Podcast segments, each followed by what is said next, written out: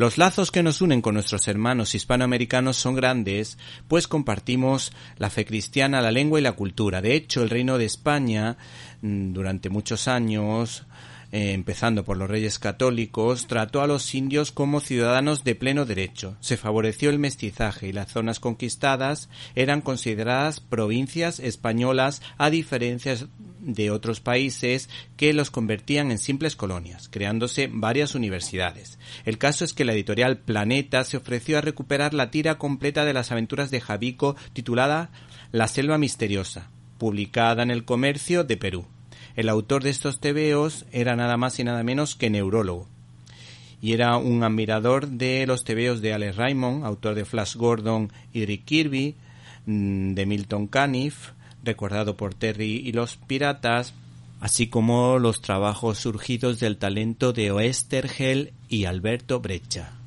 Hay que decir que este señor respondía al nombre de Javier Flórez del Águila, del Trujillo peruano, hermanado en parte por el Trujillo extremeño en el que nació mi abuela Valentina.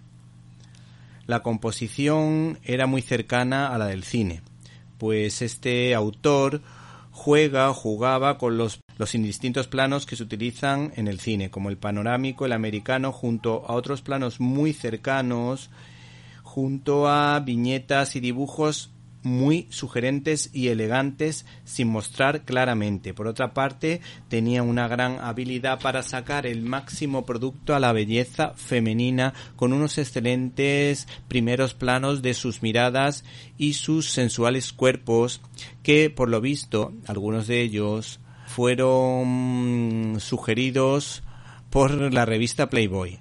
Según tengo entendido, eh, el tema de la presencia femenina era una constante en su obra y además puede entenderse como un homenaje a su madre. Según el autor del prólogo, se entiende que Javico, su protagonista, tiene el poder de hacer justicia siendo la mirada de un hombre cualquiera que trabaja, paga impuestos y tiene una familia, e incluso acompaña y asiste a su mujer en el parto.